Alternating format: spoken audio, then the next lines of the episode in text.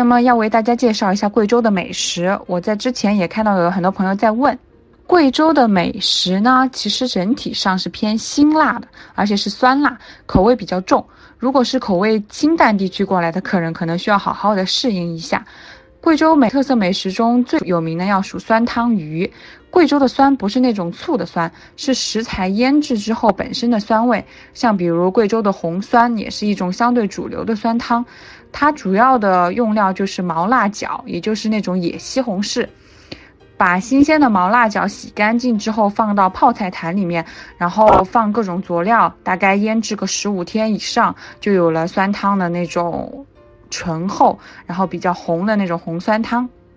另外一道贵州美食叫丝娃娃，大家可以看这个图片里面的，它其实就是一种素春卷，它因为形状比较像襁褓中的婴儿得了这个名字。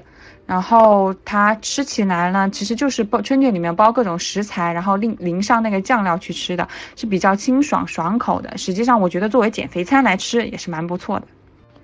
然后贵州还有一种。就是喜欢的人非常喜欢，讨厌的人就是闻到味道都受不了的食材，叫鱼腥草，也就是折耳根。大家可以看我这个图里面的凉拌的折耳根，贵州人民对折耳根的喜爱真的是不一般，它主菜调料都经常食用。